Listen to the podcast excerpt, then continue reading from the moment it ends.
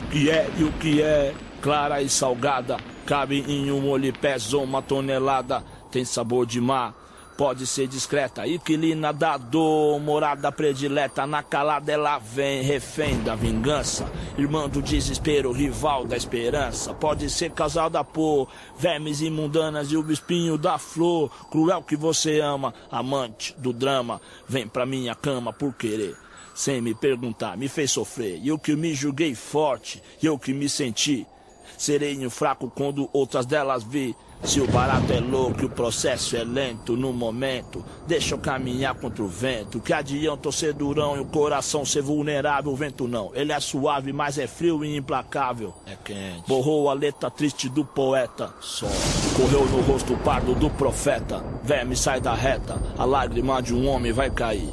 Esse o seu B.O. pra eternidade. Diz comigo, não chora, tá bom, falou. Não vai para o grupo, irmão. Aí, Jesus chorou.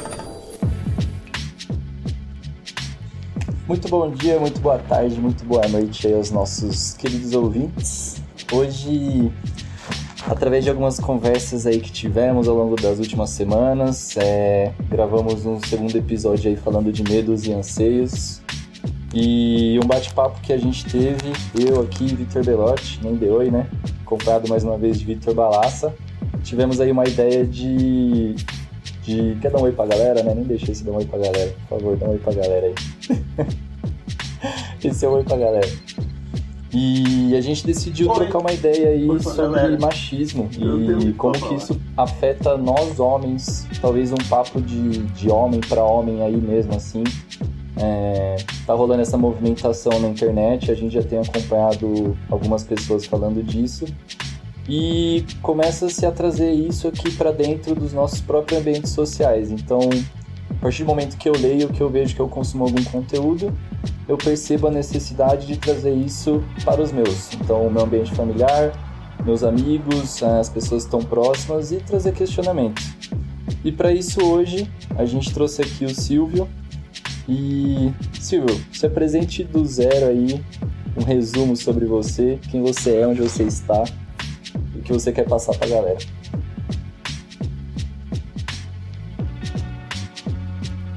Salve, salve galera, beleza? Meu nome é Silvio Amorim, eu sou psicólogo, eu sou professor, eu sou estudante de ciências sociais também e junto com alguns amigos meus sou idealizador de um projeto chamado Machismo para Quem. Inclusive, se vocês quiserem, nos sigam lá no Instagram, machismo para quem, que basicamente é uma página em que nós quatro é, expomos as, as nossas reflexões sobre masculinidades. Lembrando que a gente expõe o nosso ponto de vista. Né? A gente não gosta de cagar regrinha para ninguém, dizer para ninguém como que você tem que viver a sua vida, mas só compartilhamos mesmo as nossas reflexões e tudo que a gente pensa é, acerca de tudo que está acontecendo no mundo mesmo, né? Então é só um compartilhamento de reflexões mesmo, em que outros homens entram, comentam, refletem e é muito bacana. Ô Silvio, isso que, que você falou foi extremamente pontual para mim, porque quando a gente decidiu gravar o episódio, eu mandei uma pergunta no meu grupo de amigos, assim, o pessoal que eu costumo ver mais, assim, os homens, né? Sim. E, e cara, falei sobre a proposta do projeto, sobre a gente gravar tal. E falei, meu, como é que vocês acham que o machismo, tipo, atua na vida de vocês, como indivíduo, assim, ó? O que te afeta diretamente? Independente de quem você é, onde você tá, como te afeta? E a maioria deles se esgueirou da pergunta com dizendo assim, falando, meu, toda vez que eu tento falar disso, é, às vezes eu não, não consigo, porque ou, ou eu respondo alguma coisa que eu tô passando e a galera fala que é mimimi, ou eu respondo e já sou rechaçado por alguma mina que pensa diferente de mim e tal, então eu prefiro nem me expor nisso. E a maioria dos moleques desviaram o assunto, começaram a falar de outra coisa. Então eu queria saber de você é, como se portar. Nós que queremos tentar ser a mudança, começar a ser a mudança, como a gente se porta dentro dos nossos grupos sociais dos amigos homens. Então, cara, esse é um grande dilema e é fruto de muitas discussões também no, no, no nosso grupo.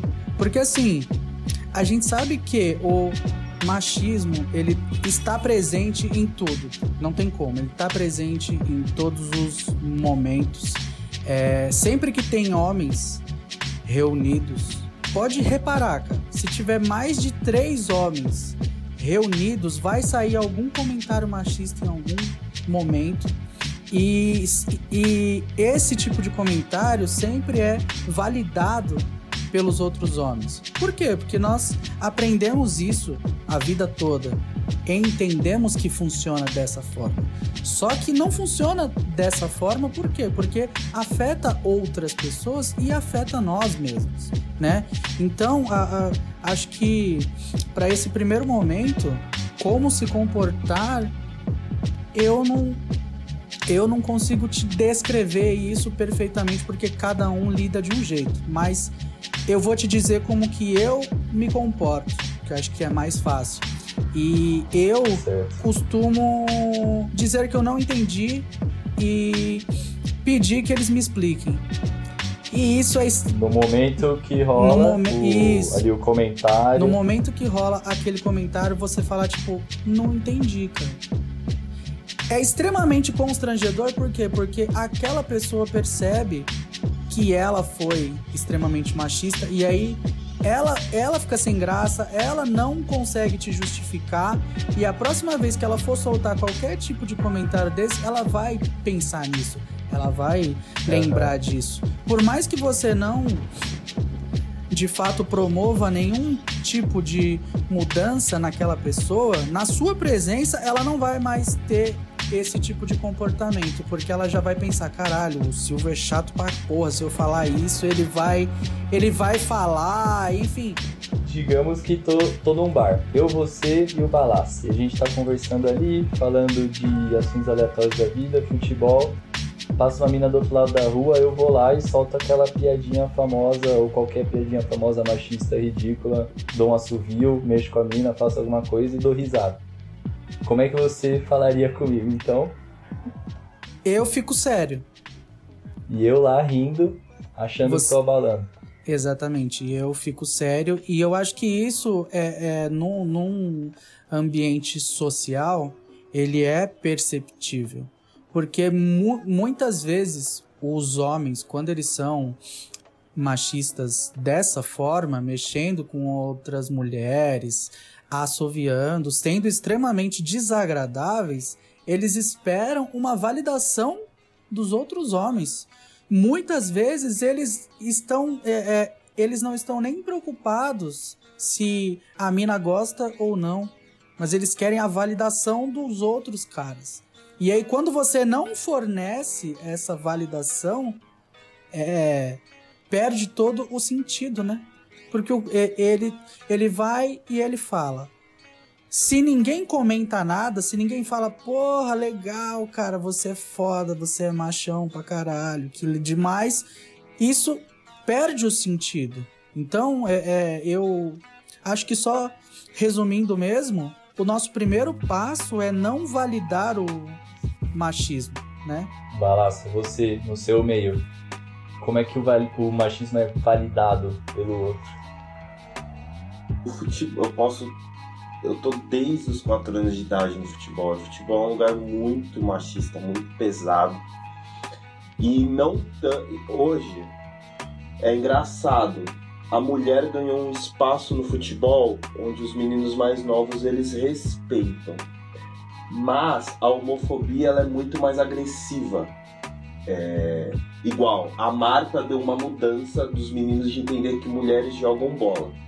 Eles não falam que elas são boas, eles já entendem que elas jogam bola, entendeu?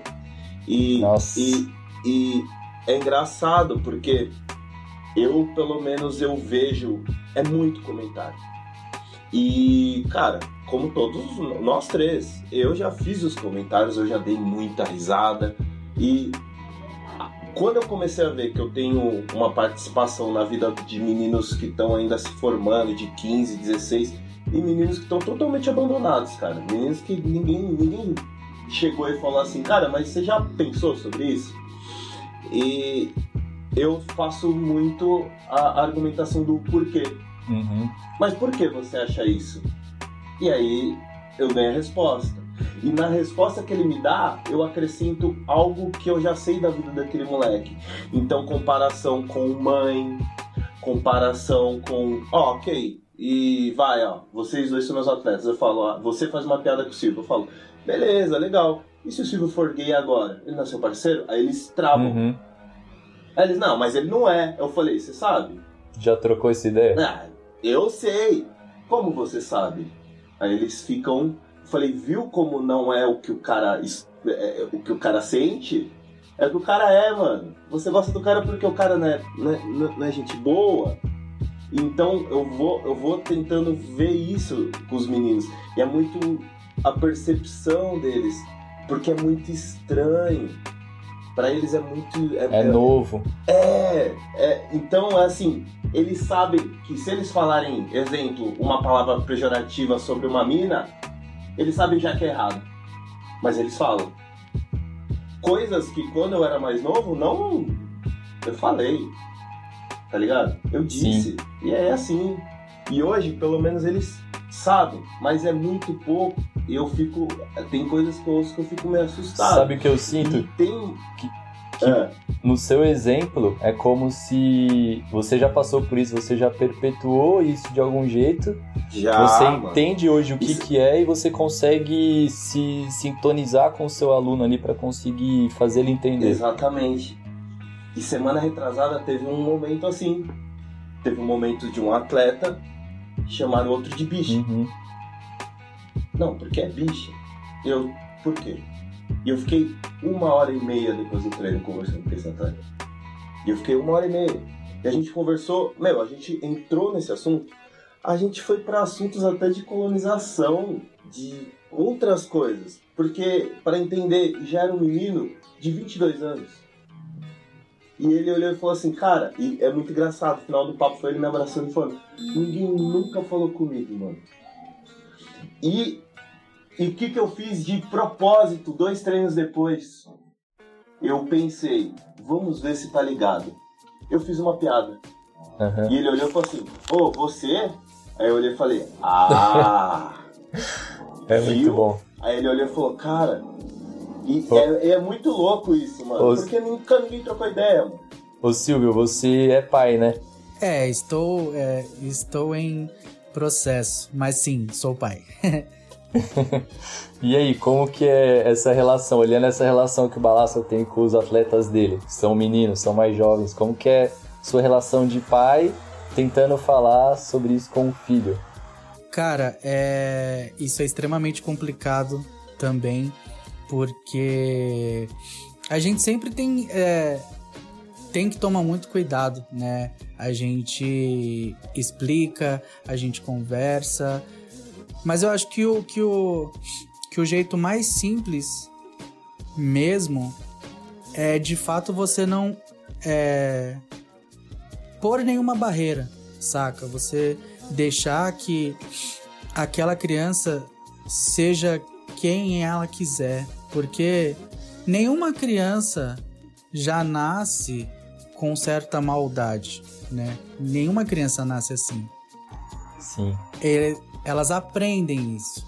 Então, sempre que, sei lá, a gente tá na mesa de jantar aqui em casa e aí, sei lá, o meu filho faz algum comentário e eu, se, uhum. e eu sempre falo a mesma coisa, falo, por quê? E eu realmente reajo como alguém que não entendeu, para ele pensar que, caralho, será que isso tá certo mesmo? Será que e é esse tipo de... né? E, é e refletir sobre. E aí ele fica, não, mas como que é isso então? Aí fala, ah, agora sim. Então, uhum. chega aí, vamos conversar. Ó, é assim, assim, sabe? Então, cara, a gente já teve conversas sobre homens trans, mulheres trans, homossexuais e, tipo, tudo coisas que ele ouviu na escola e ele veio me, e, e ele veio me perguntar. Então, acho que o jeito certo é estar sempre disponível para conversar e, e esclarecer e não deixar nenhuma barreira, sabe? Não deixar aquela coisa do ah, isso é coisa de menino, isso é coisa de menina. Não, não existe isso, cara. Você pode fazer o que você quiser. Você quer dançar? Porra, dança. Ele adora, ele adora dançar.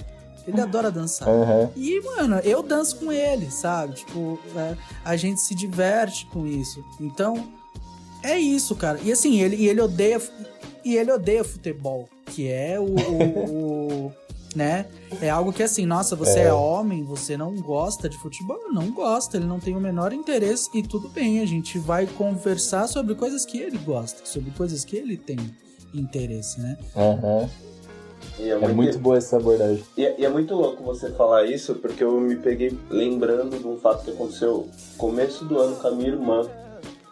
Minha irmã, é, ela sempre quis cortar o cabelo mas era algo que minha mãe não gostava, porque minha mãe achava o cabelo dela muito bonito e tal.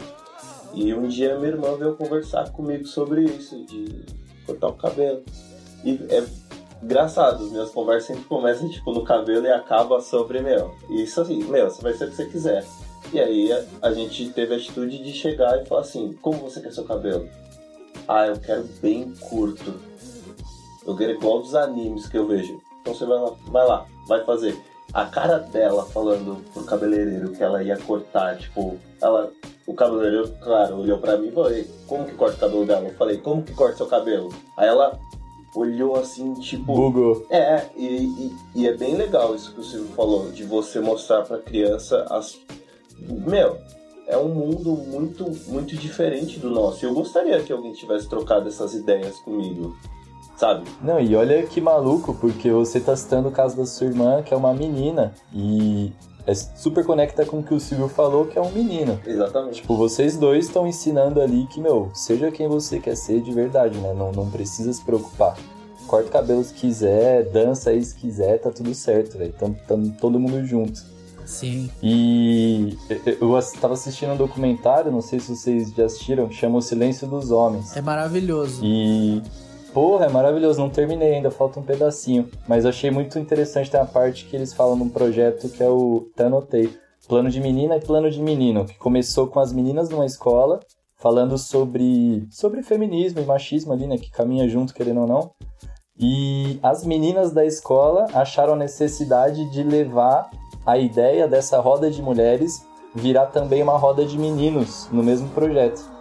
Então elas levaram essa demanda para as responsáveis pelo projeto e as minas falaram: nossa, caralho, vamos tentar. E super funcionou dentro da escola, tipo, os moleques começaram a se abrir pra caramba tal, e tá se multiplicando isso. Então, acho que a pergunta que eu deixo é qual a importância do educador, sabe? Seja lá qual for, seja esse educador um pai, um professor, qual que é a importância na luta do educador, seja homem ou mulher, na luta contra o machismo, sabe? Cara, eu. eu... Acho, ah, acho que é su super importante pensando todos os tipos de educadores e todos os grupos sociais, né? Tem muitas escolas hoje que elas é, é, usam como método algo que o Paulo Freire chama de educação bancária. Não sei se vocês conhecem. Que é um modelo de ensino em que o aluno ele não pode se posicionar, ele não pode questionar, ele de fato está recebendo o conhecimento. Por isso que eles chamam de educação bancária, porque é como se fosse um depósito. O seu professor uhum. vai lá, deposita a informação, você absorve aquilo e acabou. E no fundo, a gente sabe que não é assim. A escola é um espaço em que você de fato aprende e desenvolve vários repertórios sociais seu. Você tem contato com tudo. Você tem é, contato com a sua sexualidade, você tem contato com drogas, você tem contato com preconceito, você tem contato com tudo dentro da o escola. Mundo, né? Primeiro choque de mundo. Além de ser um um ambiente muito rico para socialização e diversidade, né? Então, por que, que a gente não usa isso ao nosso favor, sabe? Traz é, é, é, algumas pautas de diversidade para a escola mesmo. Pergunta para as crianças isso, porque elas vão ser 100% genuínas.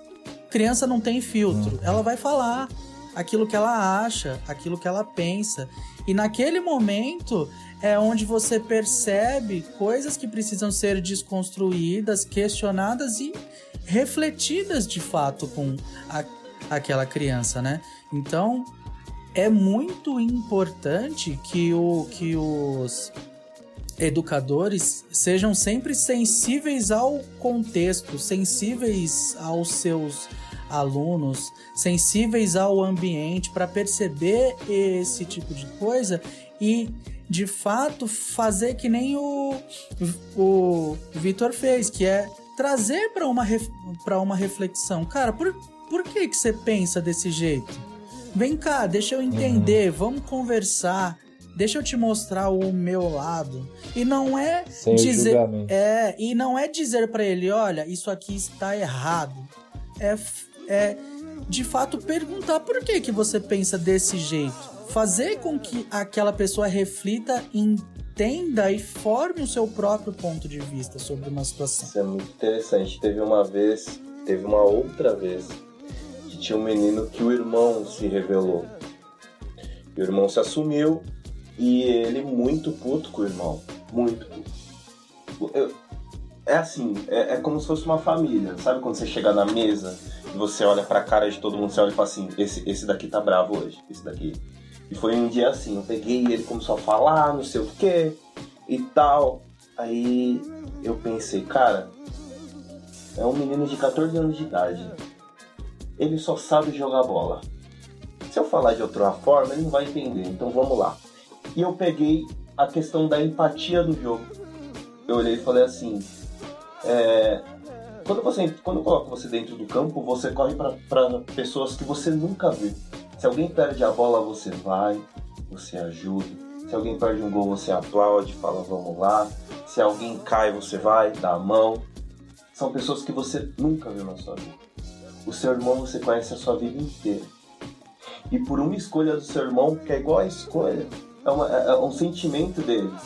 O atacante, ele recebe a bola, ele cai no gol, cara. Ele é atacante. Sabe? Ninguém falou pra ele, ó, oh, você vai escolher ou não Não, cara. É dele. Ele, ele, ele, ele, ele é assim. E eu falei pra ele, como você não tem empatia com a pessoa que tá mais próxima da sua vida? Sabe? É a pessoa que. É, é o laço mais forte que você tem, cara. E ele falou que ele levou isso. E ele olhou e ele disse assim para mim no outro dia que ele falou pro irmão dele assim, falou assim: eu não te entendo, mas eu vou correr para você. Que é o jeito como ele fala, como os meninos falam. Então, talvez ele nem entenda o ato que ele fez. Ele falou só que o irmão dele chorou e abraçou ele. Então, hum. às vezes, um, em, modo, é como ele falou, o contexto, sabe? Como eu vou falar para um menino que não tem estrutura, cara? Um menino que não. Sabe, sempre falaram para ele que aquilo é erro. Então, eu entendo que o buraco é muito mais embaixo, porque colocando do, do, do, meu ponto de vista, eu cresci numa família super estruturada. Tive pai, tive mães, dois são casados até hoje, é, minha família é gigantesca tal. E é engraçado que eu nunca parei pra trocar uma ideia mesmo de fato assim com meu pai.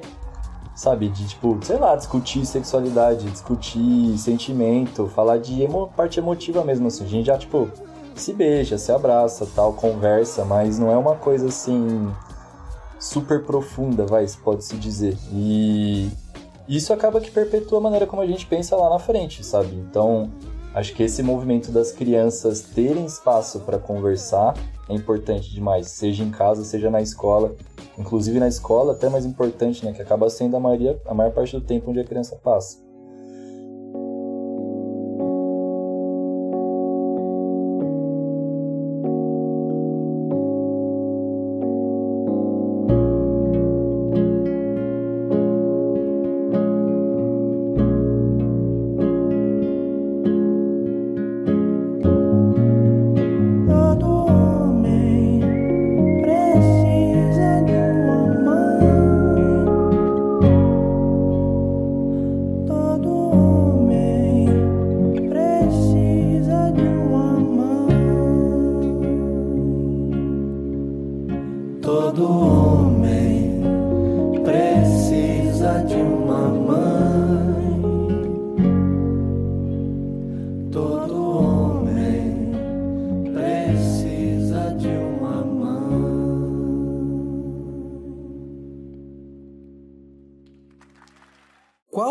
A primeira vez em que vocês se perceberam machistas? É difícil, né, de responder isso, assim, porque eu lembro, quando o Balassa comentou sobre isso, eu lembrei de vários momentos é, um pouco mais próximos da minha história hoje, sabe? E, sei lá, papo de quatro anos atrás, três, é, de perceber mesmo assim, de fato, de falar, caralho, isso que eu falei, isso que eu fiz foi machista. E tem uma vez muito pontual, assim, que, que eu poderia desenhar a cena se falasse para desenhar, que eu treinava parkour e na equipe do parkour tinha os, os meninos e as meninas e a gente treinava junto e tal. E isso 2015, 2016. E eu tava treinando com uma amiga, que é a, a Carol. E, meu, a gente fazendo uma série de exercícios lá tal, e eu falei pra ela, de cortando na brincadeira, eu falei, caraca, faz igual homem. Foi total na brincadeira, foi total, super na brincadeira, só que aí que tá, né? O que é brincadeira? Para mim é brincadeira. E para ela, será que era brincadeira? E aí ela fez aquela cara, tipo, mano, me fuzilando com os olhos. E nós aqui, se exercitando. aí eu olhei pra ela na hora que ela olhou pra mim, sintonizou na hora. Foi como um tiro que ela me deu. Aí eu, pum, deu, nossa. Ball, fez a linhazinha. é engraçado, porque se você perguntar, eu não vou saber falar o que foi. Mas eu lembro do meu sentimento. Por quê? Eu lembro, minha mãe sempre falou muito disso comigo. Porque minha mãe preta, black, blackzão, de rock, fumava cigarro. Então minha mãe era a mina que bebia, era a mina que fato, era a mina que ia pra frente pra chutar é, bala de borracha. Então minha mãe era assim. E minha mãe sempre me falava as coisas que aconteciam com ela acontecia alguma coisa na rua, ela chegava e falava e tal. E eu não lembro o que, que foi, mas eu lembro que eu repeti uma coisa que minha mãe falou que ficou chateada que aconteceu com ela. Eu lembro que isso foi a primeira vez. Eu tinha, mano, uns 11 anos de idade. Ou não, mais, uns 13 anos de idade. Eu lembro disso. Eu lembro do meu sentimento. Eu não sei se foi a primeira vez, mas eu lembro o meu sentimento de eu ter feito a coisa, não ter reparado, mas quando eu chegar em casa e eu olhar para minha mãe, me veio toda a conversa e eu olhei e falei assim: nossa, mano. E, mano, eu, eu lembro do meu sentimento agora. Eu lembro que foi uma angústia, assim, eu fiquei angustiado. E eu fiquei. E aí eu lembro que eu fui pro quarto, claro, né? Porque chorar na frente de alguém, você tá maluco? Não se chora. Meu, todos os meus técnicos falavam pra gente: não chora. Perdeu, não chora. E eu sou o contrário, eu falo, mano, chora. Soca a parede, grita, abraça alguém, sente. E eu fiquei assim, cara. De, e eu fui pro quarto e comecei a chorar, porque eu pensei assim, cara, eu fui tudo aquilo que minha mãe olhava e falava assim, mano, é. Alguém tá passando aí. Eu lembro que minha mãe falava essas coisas e eu, tipo, eu fiquei muito chateado comigo. Claro que isso não quer dizer que depois eu não errei. Nossa, errei pra um caralho. Só que eu sempre tento buscar de volta esse sentimento que um dia ficou nesse dia com a minha mãe. De eu olhar, eu nem falei pra ela depois. Porque eu fiquei com vergonha. E ali Talvez não ali, mas anos depois eu entendi, tipo assim, mano, essa porra tá entranhada mesmo. Tipo, é, é automático. E o que eu acho que é o que eu tô trabalhando agora. Que é tipo assim, eu, fa eu pensar uma coisa, eu já me autocorrigi. Porém, eu quero buscar a naturalidade. E eu já sinto que para muitas outras coisas que antes eu não tinha, eu já tenho uma naturalidade de ver. E de não sentir mais que eu tenho que. Eu já sinto que é mais natural. E eu nem percebo, velho. E eu fico mó feliz quando ele fala assim: caralho, eu aprendi essa parada. E esse sentimento desse dia com a minha mãe, ele, ele fica, velho. É foda. É. Foi engraçado você comentar isso, porque. Que quando o Silvio perguntou sobre quando a gente notou o nosso, nosso primeiro momento ali machista, e agora a gente tá falando mais de detalhes ah, conversei com as minhas irmãs sobre, tipo, como que o machismo afetava o relacionamento dela com os namorados tal. E a gente foi deixando a conversa desenrolar, desenrolar, e minha irmã comentou uma situação muito engraçada, a, a Fê, que quando ela foi morar junto com meu cunhado, Tato, ele sem querer, assim, tipo, no. Sem saber mesmo. Tipo, foi perguntar para ela coisas sobre tipo, como usar a máquina de lavar, sabe? Tipo, a referência dele é uma mulher usando uma máquina de lavar. E eu achei isso muito maluco que quando eu me mudei, olha que coisa maluca. Eu me mudei aqui com o Renan, dois homens, que nunca tinha morado sozinho, os dois moravam com a mãe. A gente chegou aqui, comprou uma máquina de lavar, tá? a gente ligou a máquina e ficou ali, tipo, meu, como é que usa, sabe? E qual foi o nosso primeiro pensamento? Chamar a senhorinha que mora aqui no apartamento de baixo. Só que aí que entra a coisa louca. Um senhor também mora ali no apartamento de baixo. Por que, que a gente não chamou ele? Ele tava é lá. a sabe? referência, né? Que você tem de serviços domésticos. É a referência. Sempre são executados por uma mulher. E ao mesmo tempo, serviços braçais, você nunca vai consultar uma mulher. Você sempre vai consultar um homem, porque é, é... Uhum. aonde que uma mulher troca um chuveiro? Aonde que uma mulher conserta um encanamento? tipo, não, você sempre vai consultar um homem. Só que ó, olha como isso é machista pra caralho. Porque tem muitas mulheres que fazem tudo isso e fazem melhores do que os homens. E é, e é uma coisa que em casa eu já não tenho isso. E eu treinava um time feminino e, eu, e elas falavam, mano, mas você cobra muito. Eu falo, mas uhum. eu cobro porque vocês podem fazer. E elas falavam, mas eu não sou menino. Eu falo, mas eu não tô falando que você é um menino, tô falando que você é uma mulher e você vai fazer. Porque minha mãe era assim. Minha mãe era assim, mano, quebrou o chuveiro, ela não sabia, velho. Mas ela ficava umas três horas lá. Mano, quebrou a máquina. Minha mãe nunca é. fez elétrica na vida. Ela ia lá e arrumava, não sei como, velho. Minha mãe chegava com várias sacolas, eu lembro pequeno, porque não tinha carro. E tipo, a minha referência de força é tipo minha mãe, mano. Tá ligado? E aí, tipo, e era muito louco quando eu, eu lembro disso agora. É... Caraca, nossa, até me arrepiei. Lembro disso.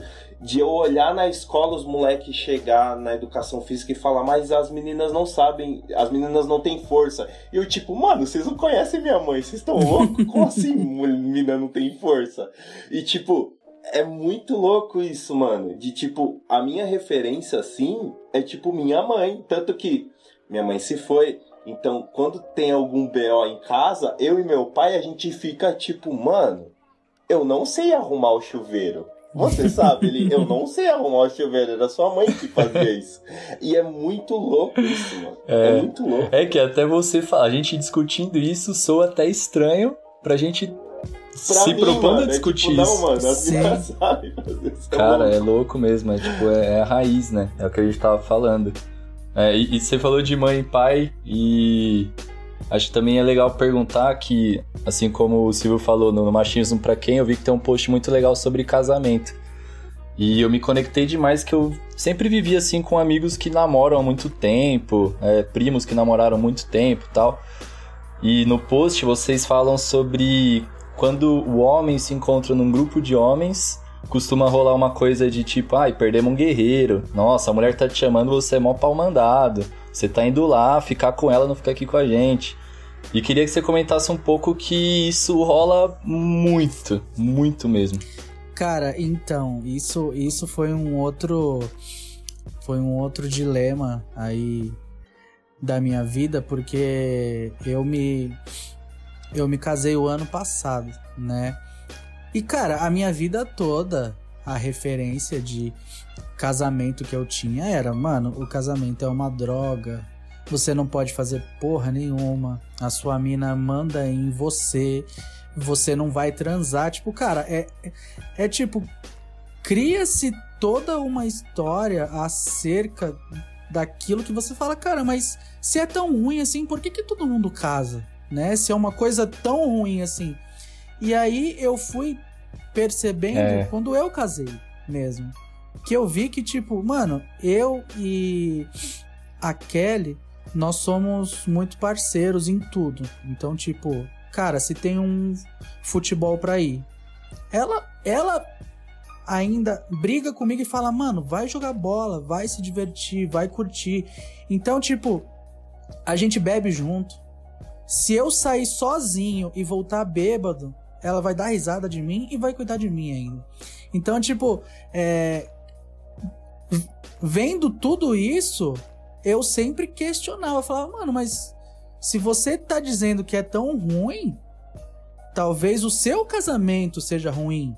Não no geral, o casamento de todo mundo é ruim. O seu é ruim. E se o seu tá ruim, também depende de você que ele melhore. Não só da sua mina, uhum. né?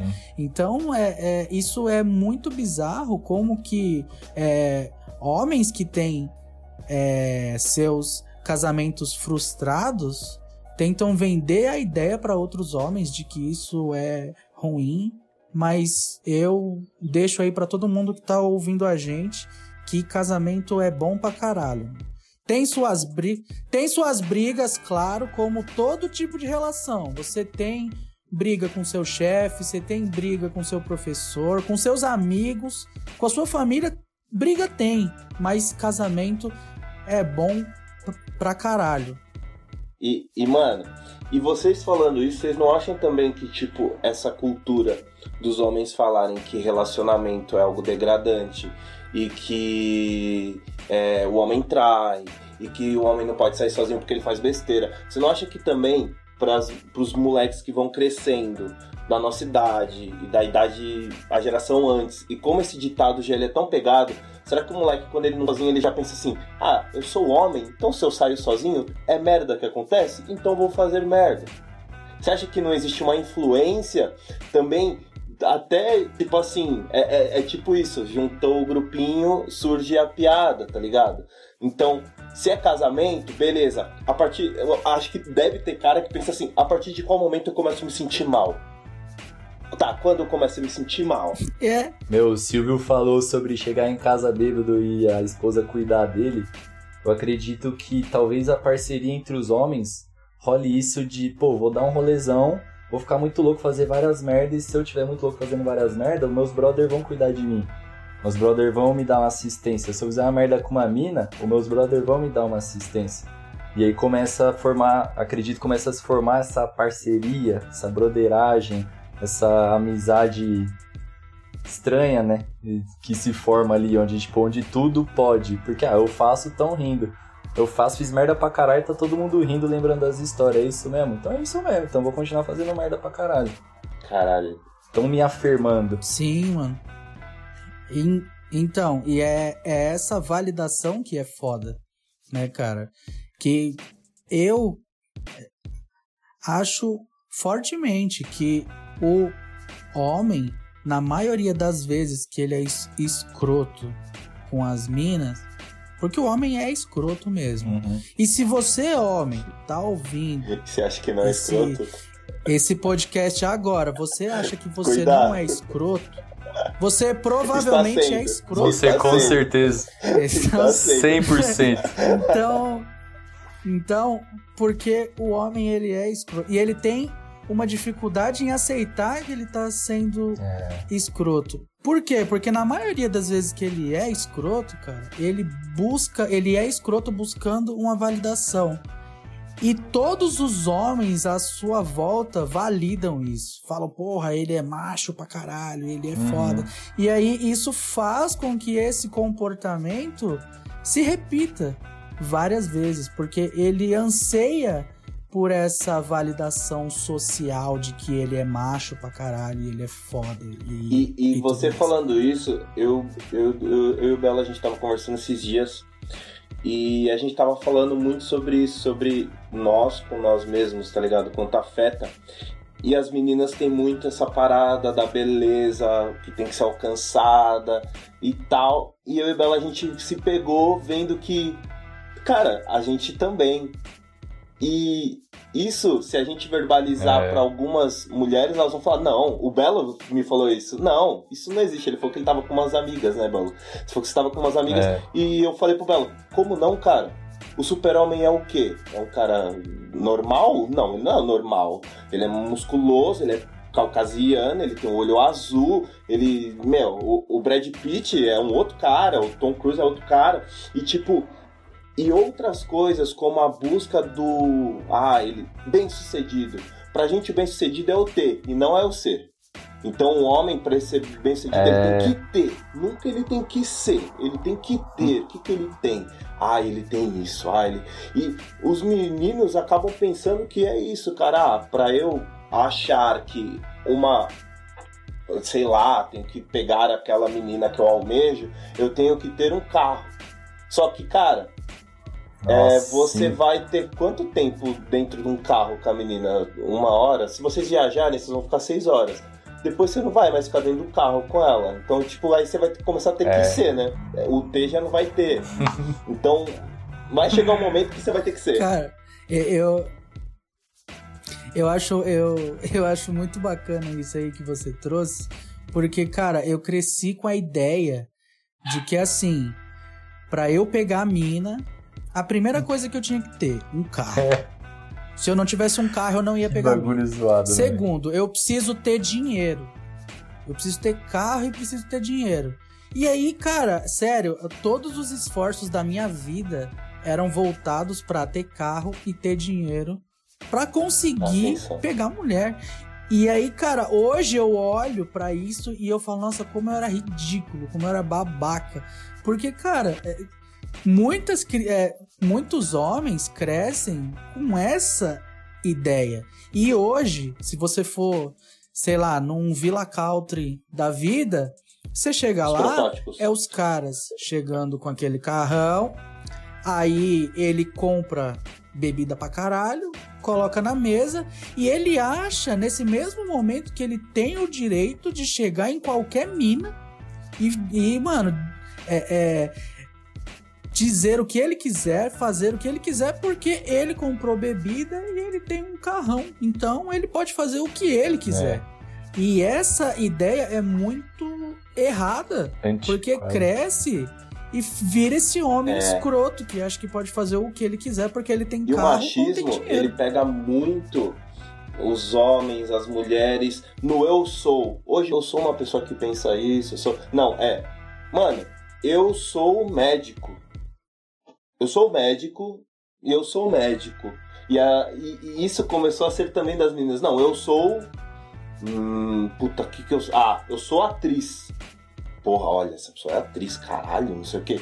E é, é, é muito louco também as estéticas de tipo os padrões.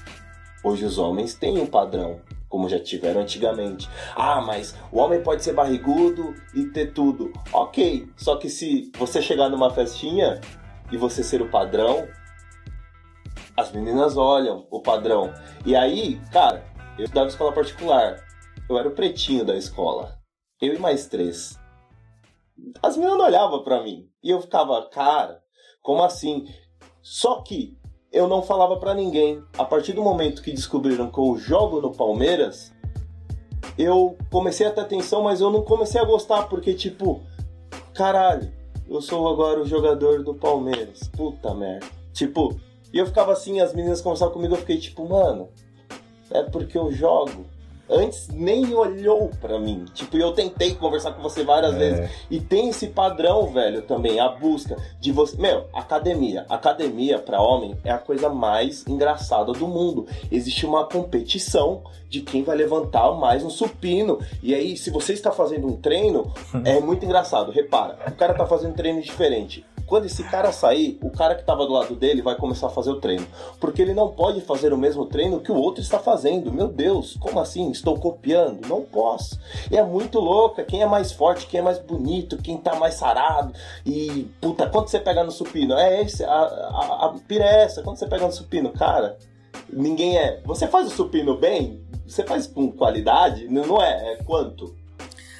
Hoje, a sua masculinidade a sua masculinidade ela é mensurada por dois fatores: pelo tanto de peso que você puxa e pelo tamanho do seu uhum. pau.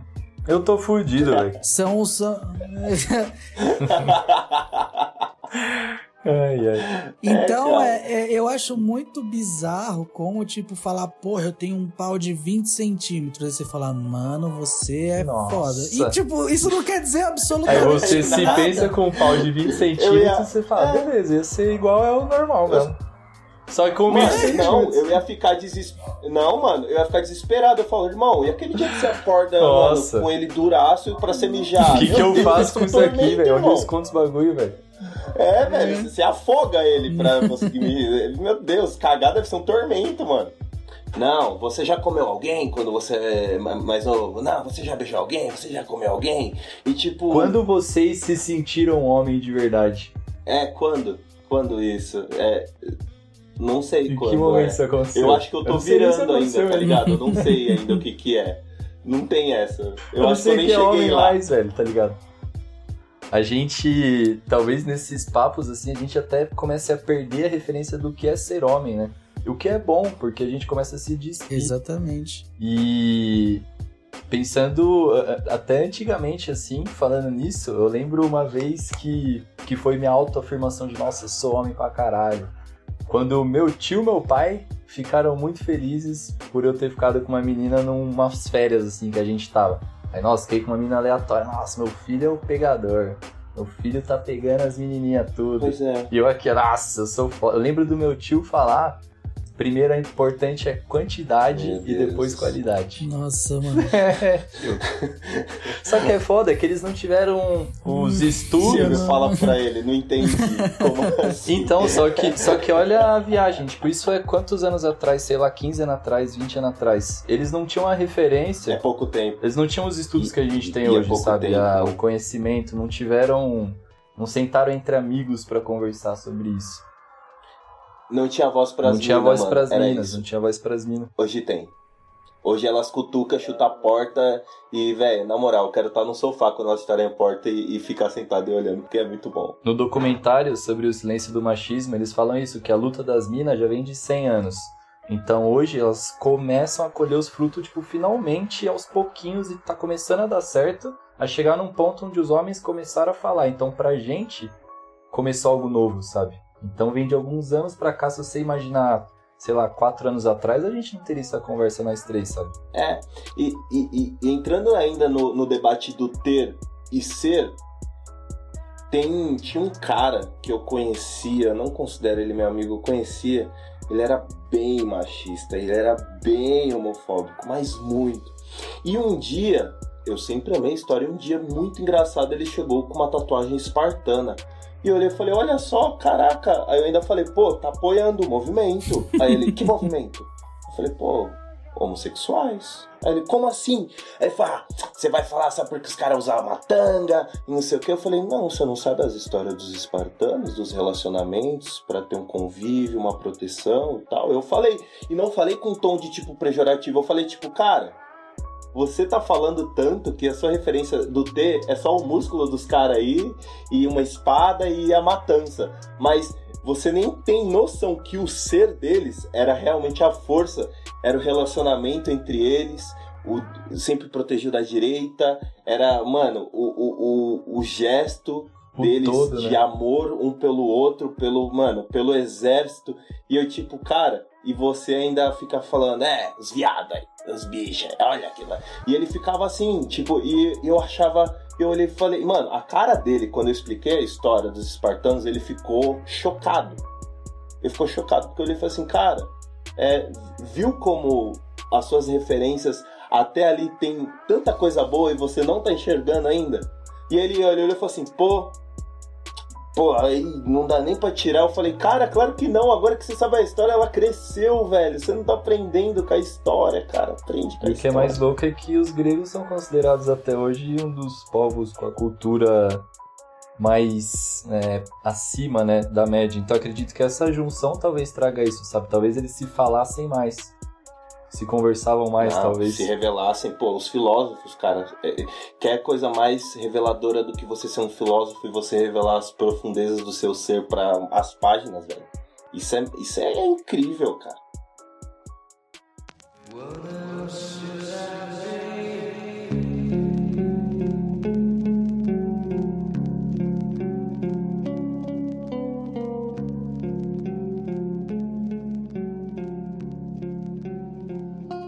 É, bom, esse terceiro bloco, acho que a gente pontou um monte de coisa bastante é, interessante assim pra gente refletir. Queria saber a história do machismo para quem, né?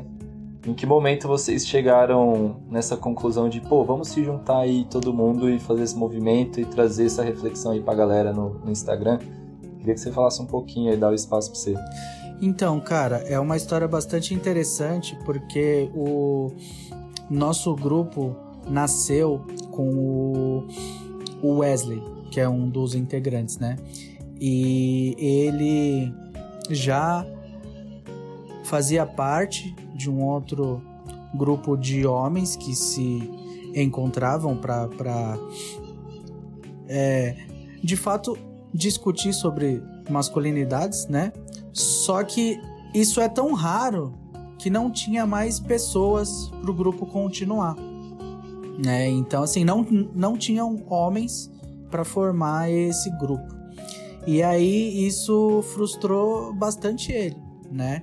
E aí ele, ele fez uma ele fez uma pesquisa pelo, pelo Instagram mesmo, pelos stories dele, se algum homem tinha interesse em conversar sobre masculinidades. E aí um amigo dele, que é meu amigo também, o Vander, respondeu, né? Disse que, uhum. que ele queria, que ele achava bacana e tal. E aí o Wesley comentou com ele que no grupo que ele fazia parte tinha um psicólogo, né? Que ele meio que mediava ali as, as uhum. conversas. E aí o Vander lembrou de mim. E aí ele me chamou e tal, e eu falei, cara, incrível, vamos, já tava nessa vibe também, de tipo, porra, preciso desconstruir, mas também não fui Legal. atrás, também não fui atrás de nada. E aí, tipo, quando surgiu essa oportunidade, falei, ah, vamos. E aí, na mesma semana, o outro integrante, que é o Murilo, ele fez um, uma reunião lá na casa dele, porque ele tinha um podcast também. E aí uhum. ele fez uma reunião de homens para assistir o Silêncio dos Homens, né? E, ah, e aí eles assistiram juntos, depois eles é, discutiram sobre o documentário, né? E aí foi uhum. onde surgiu a ideia de, porra, vamos chamar ele também, né? E aí formamos, nós quatro. É, fizemos um, um, encontro presencial, né? E foi super uhum. incrível. A gente ficou horas numa mesa de bar, ainda não tinha o coronavírus. E a gente ficou tomando cerveja falando sobre isso, cara, horas. E aí a gente pensou, porra, a gente precisa expandir isso. Então, na hora que nós estávamos nos organizando para expandir, veio a pandemia. E a gente falou, caralho, uhum. e agora? Não dá para se, pra se encontrar, né? E aí foi onde eu tive a ideia de, porra, então vamos criar uma conta no Insta e vamos com, compartilhar é, todas as nossas reflexões, né? A gente então, se. Só pra entender, era um grupo físico de. A ideia inicial era uma reunião mesmo física, homens se encontrando fisicamente. Exatamente. E aí, como não foi possível, criamos esse Insta, o que foi muito bom, porque deu uma, vi... é. deu uma visibilidade. Tanto que, como né, já tá mais flexibilizado, agora a gente tá pensando ainda esse ano montar esse, esse grupo presencial, sabe? Porque essa de fato foi a a ideia principal do nosso projeto, né? De ter grupos presenciais. Porque, cara, uhum. o, os homens não estão falando sobre aquilo que eles sentem, sobre aquilo que eles pensam. E se ele for falar num grupo de homens, que tem mais de três homens, parece que todo mundo vira é, é, um bando de babuíno porque não sai nada, como que o cara vai, tipo, expor um, um, um é. sentimento dele, a, né, a, algo que ele tá tenso ali, que ele tem medo, num grupo que ele vai ser super julgado, né? Então, a ideia do nosso projeto é justamente abrir esse espaço para os homens falarem coisas que eles não podem falar é, para outros homens, porque eles serão julgados. Então, assim, pra gente você pode falar. A gente quer que você fale. A gente quer uhum. trocar essas experiências, que nem hoje. Cara, hoje foi super incrível, porque eu ouvi, é, mesmo que minimamente aqui, um pouco da história de cada um. Hoje eu aprendi coisas com vocês. Eu pude compartilhar a minha história com vocês também. E olha que é. massa, tipo, os três hoje aprenderam algo, um com o outro aqui. Falamos sobre coisas que num outro grupo de homens, no, no grupo da sua pelada, no grupo do seu, do seu trampo, você do não vai trampo. poder falar. Você não vai poder falar, porque vão falar, ah, você é viadinho, então. De tipo, e cara, isso, isso é, é, é, é foda, sabe? Então a, a ideia do nosso projeto é justamente é, disponibilizar esse espaço para os homens falarem sobre aquilo que eles estão sentindo, aquilo que eles estão pensando. E lembrando, a gente não tá querendo cagar regrinha para ninguém, dizer como que você tem que viver a sua vida. Pelo contrário, a gente quer trocar ideia, sem nenhum. E sem mostrar nenhum, outras possibilidades de viver. Sem nenhum tipo de preconceito, sem nenhum tipo de julgamento, só trocar ideia, sabe?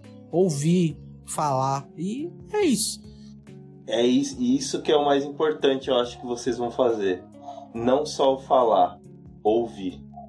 O problema do homem é ouvir. E, e conectando também com o Silvião, acho que a questão das individualidades, né? O homem tem uma individualidade muito uh, singular, assim. Tipo, eu sou muito amigo do Balaça e mesmo assim, essa semana agora, depois aí de alguns anos de amizade, eu parei pra ele e falei, cara, queria te pedir um conselho sobre uma parada emocional, tipo, posso falar com você? Sabe, a gente sempre conversou muito, mas nunca parei e, tipo, pedi esse, essa ajuda, vai.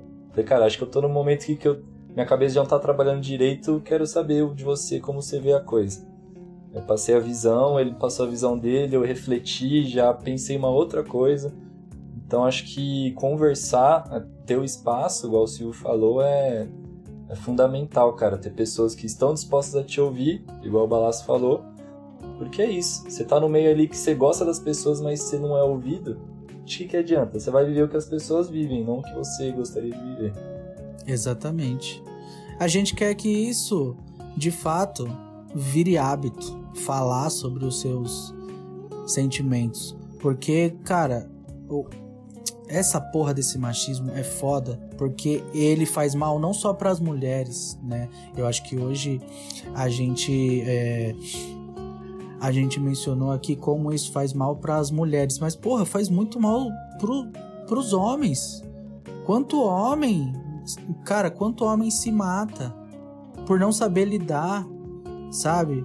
É, quanto, quanto homem é, é por não saber é, de fato lidar com as suas emoções é, mostra isso de outras formas, seja com uma violência física e é, emocional também, psicológica, é, é, de diversas formas que são totalmente inadequadas. Por quê? Porque ele não sabe como lidar. Ele não sabe que ele simplesmente pode falar que ele tá mal, que ele tá uhum. triste, que ele não consegue.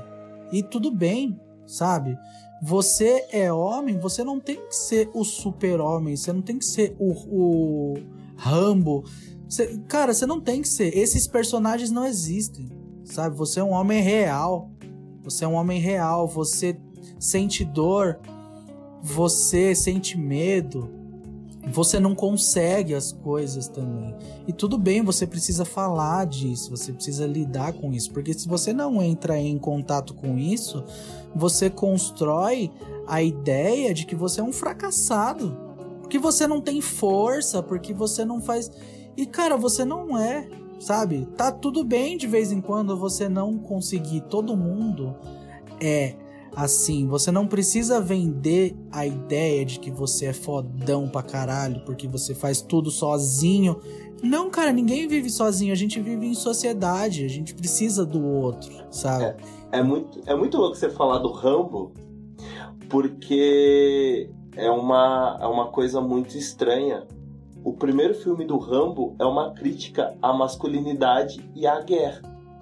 O Rambo, o começo do filme, ele é um homem muito torturado, ele foi muito torturado, então ele é muito machucado os sentimentos dele pela guerra. E ele não consegue dialogar, ele não consegue falar, não é porque ele é um brucutu, mas porque ele tá tão quebrado que as palavras já não servem para expressar o tanto de dor que ele tem. E o que que o filme faz a crítica? É uma crítica, o primeiro. Os outros é só bobagem. Mas o primeiro é isso. Ele extravasa na violência, na vingança. Porque ninguém cuidou do Rambo. As pessoas cuidavam dele como um doente que tem que ser aprisionado. Ele é um animal. E é muito louco você falar do Rambo tá ligado? Porque realmente a gente quer o final do filme do Rambo. Mas a gente não quer entender por que, que aquele final aconteceu. Tá ligado? De onde vem? Não, isso até mesmo entre os amigos, né? Entre nós mesmos, assim. Entre os relacionamentos, acho que trazem muito isso. Você às vezes prefere ser mais respondão com a pessoa que tá discutindo com você do que parar e, meu, beleza, deixa eu ouvir o que ela tá me falando. Então, acho que além da escuta ativa, a gente tem que saber se comunicar de uma maneira não agressiva também, né? Então é, é escutar mais e se comunicar melhor. E saber como a pessoa gosta com a, como você se comunica com ela, sabe? Tá, beleza, ela não gosta quando eu falo muito isso. Então, deixa eu tentar fazer de uma. Se eu falo muito, se eu gosto de falar muito e ela não gosta, então deixa eu tentar fazer isso do jeito dela. Então deixa eu tentar me sintonizar aqui no conforto dela para ela poder me ouvir e para eu poder me expressar. E os homens precisam fazer isso, cara. Cara, isso, isso é muito foda, porque assim, eu, sem, eu sempre converso com todos os meus clientes sobre isso, né? Porque a maioria é discussão em relacionamento. E aí, quando você vai a fundo nessa quando você vai a fundo nessa conversa, né, que você tenta entender por que que existe aquele conflito, é justamente por isso, porque as pessoas não se ouvem. Numa discussão, ela vira uma disputa de quem tá mais certo, quem quem é que teve mais erro? Você, ah, então eu venci. Não, não, não, não é uma disputa. Cara. Não é uma disputa, não tem que ter um vencedor, sabe? É você falar sobre aquilo que você sentiu.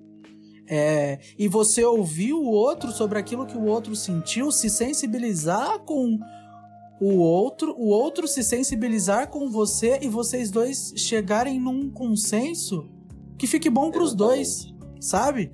É. Então, não tem que ser um, uma disputa, falar, porra, mas você me fez mais mal, então eu tô certo. Não, erro é erro. Os dois, er, é, os dois erraram. O que, que a gente pode fazer de diferente então? E é justamente isso, essa disponibilidade para ouvir, para entender e de fato tentar mudar e não querer que o outro mude. Ah, não, mas eu tô certo. Não, não, os dois estão errados. Então, como que fica bom pros dois, sabe?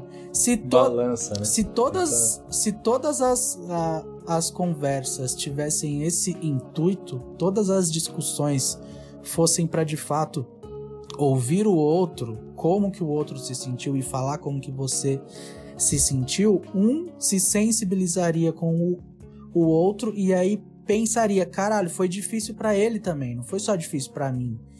E vice-versa. E aí isso faz com que você chegue num consenso. Então, ou é, ouvir e entender o outro e se sensibilizar com o outro é super importante. E isso se aplica também ao machismo, porque você pode ver, um homem nunca vai ouvir um, uma mulher. Ele só vai ouvir se for outro homem. Então, cara, como que você vai se sensibilizar com a mulher, com a dor daquela mulher, com aquilo que ela tá sentindo, se você nem escuta ela? como que você vai se sensibilizar com alguém que você nem se importa em ouvir como que foi aquela situação para ela? Você só tenta provar, tipo, cara, eu, eu tenho vários amigos que eles falam assim: me pontua se eu for machista. Aí ele é machista, aí você fala assim: você foi machista. Não, não fui.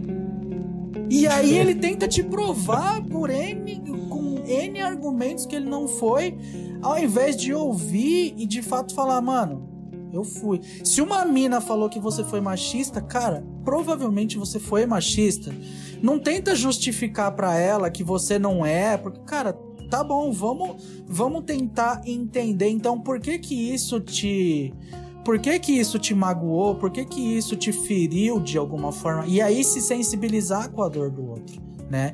Eu, eu, eu acho que a, a, a desconstrução do machismo precisa partir justamente de ouvir as mulheres, ouvir o que tá fazendo mal para as mulheres. O cara entender que quando ele chega numa balada e ele puxa a mina pra cintura, pela cintura, ele não tá mostrando para ela que ele tem pegada. Ele tá sendo escroto.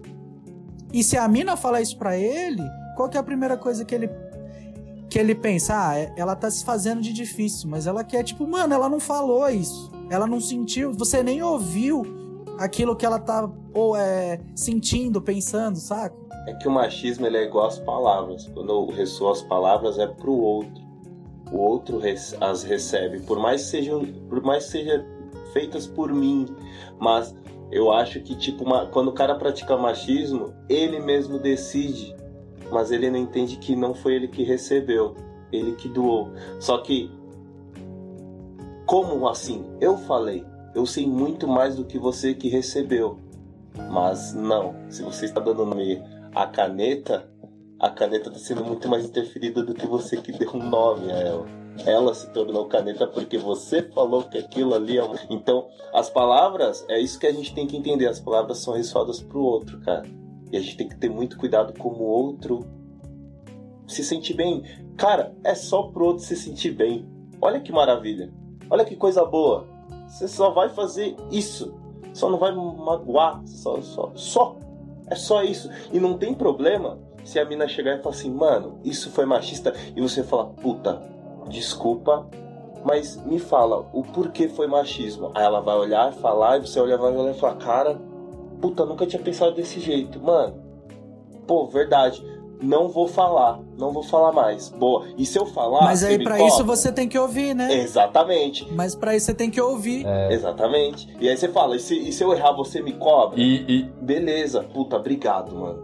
Acabou.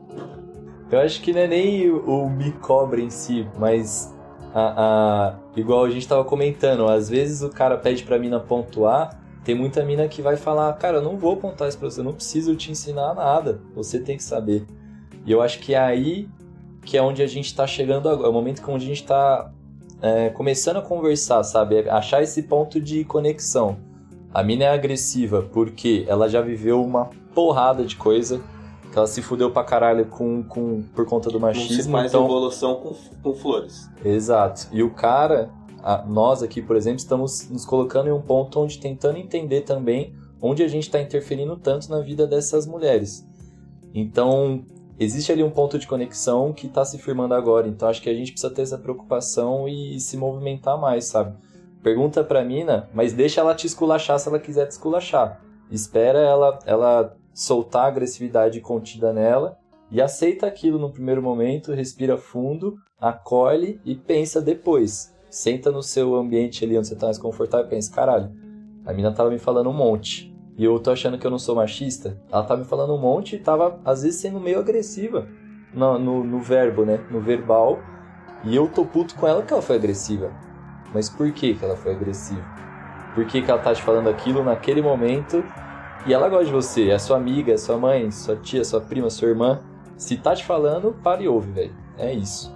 Cara, isso, isso é muito real, porque assim, teve uma situação que eu vivi esse, esse ano mesmo, né?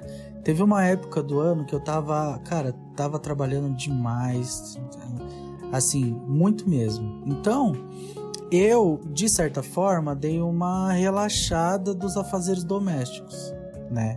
Por quê? Porque eu tava muito tempo fora e tal. E isso, é, cara, é tão enraizado que automaticamente eu já fui pensando: se a minha mina tá em casa, ela pode fazer os bagulhos. Eu tô na rua, tô fora, tô trampando, é isso. E isso, cara, ficou por um tempo. E ela fez isso por muito tempo.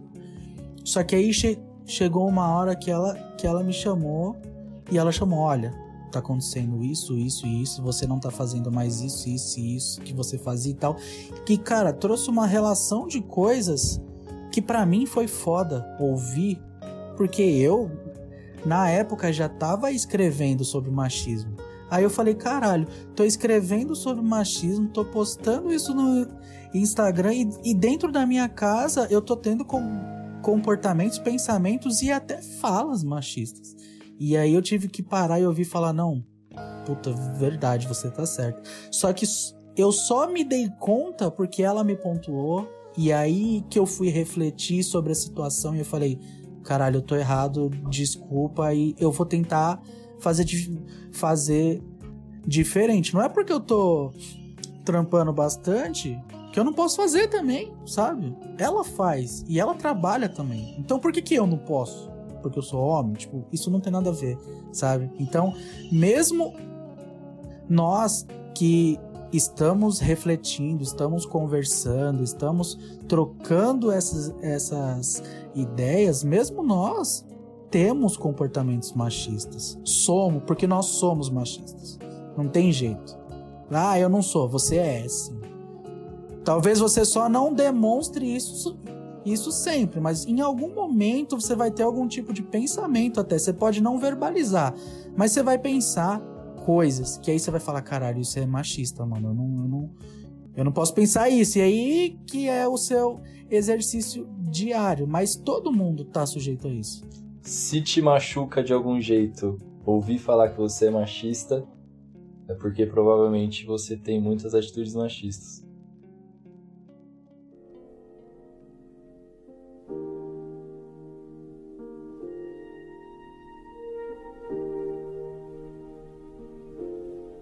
Tem uma frase do, do um brother meu que ele, ele fez, na verdade, uma analogia muito foda quando a gente começou a falar disso, de, de machismo. Ele falou Machismo pra gente hoje é como uma inflamação no dente, consequência de uma má escovação antiga.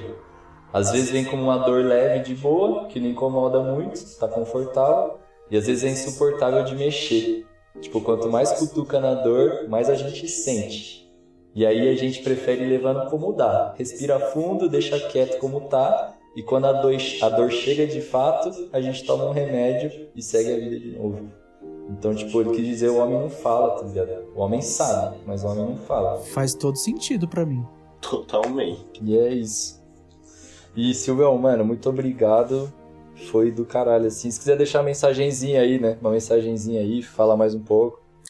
Bom, acho que assim, primeiramente eu gostaria de ag agradecer vo vocês dois aí pelo convite. Foi um prazer. É e acho que o único recado que eu posso deixar aí pro, pros homens que estão ouvindo a, a gente são dois, na verdade. O primeiro é não seja cuzão. Não seja cuzão, irmão. Não seja. E o segundo recado é escuta as minas. Você pode não concordar, tá? Mas escuta. Esse é o primeiro passo. Então, não seja cuzão, escute as minas e segue a gente lá no Instagram, arroba machismo pra quem, que toda semana a gente posta uma reflexão nova lá. Vão rolar os encontros presenciais e todo mundo vai ser muito bem-vindo para conversar, para expor tudo que sente, falar, sem nenhum tipo de julgamento, sem nenhum tipo de preconceito. A gente quer trocar ideia.